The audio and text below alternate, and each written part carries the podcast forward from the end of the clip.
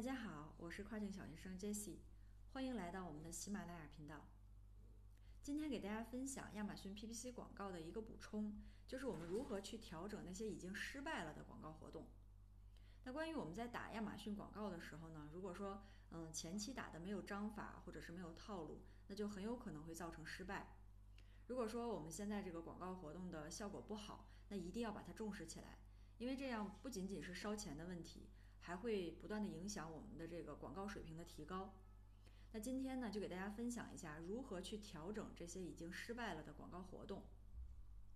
首先呢，我们不要马上去关停这些不符合收益预期的广告活动，因为广告前期呢，它都是需要花费一定的金额来进行跑词的。跑了一段时间以后呢，对于 ACOS 在百分之九十以下的这些失败的广告活动。我们可以再给它两到三周的时间来进行一个调整，在这两到三周的时间里，我们每周去下调各个词的出价，那下调的幅度呢，分别是单次竞价的百分之十到百分之十五，然后再持续去查看这个词的 ACOS 有没有得到改善，如果有得到改善了，那就把它保留下来；如果没有改善，再去把它关停掉。那刚才上面所说的这个广告活动，我们的目标是以降低 ACOS 为主旨。那其实对于我们推广的初期，呃，相对于像一些测评的费用，我们也可以使用广告的这个预算来去冲排名，在一段时间里面，专门的去打我们所在的这个类目里面流量最大的，然后呃点击费用也最高的这种词。那在这个时候，我们就不需要去考虑 ACOS 的表现了。要尽量的去提高这个单词的一个竞价预算。大家在投放这个 PPC 广告的时候，一定要给广告活动足够的时间，不要只打了一周，然后看这个广告活动的呃表现不是特别好，就急于去关停整个广告。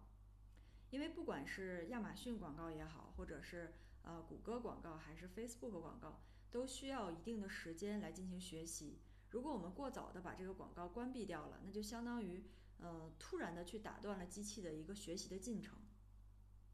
那最后呢，我们也要调研失败的这个广告表现。嗯，从严格上来讲，在亚马逊广告投放当中，其实并没有完全失败的广告活动。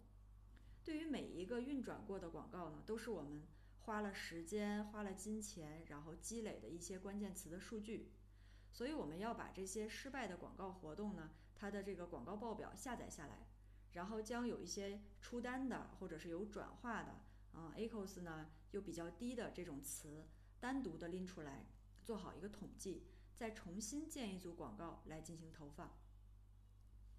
好了，以上呢就是今天讲的关于呃怎么去调整我们这个失败的广告活动的一些比较简单的方法。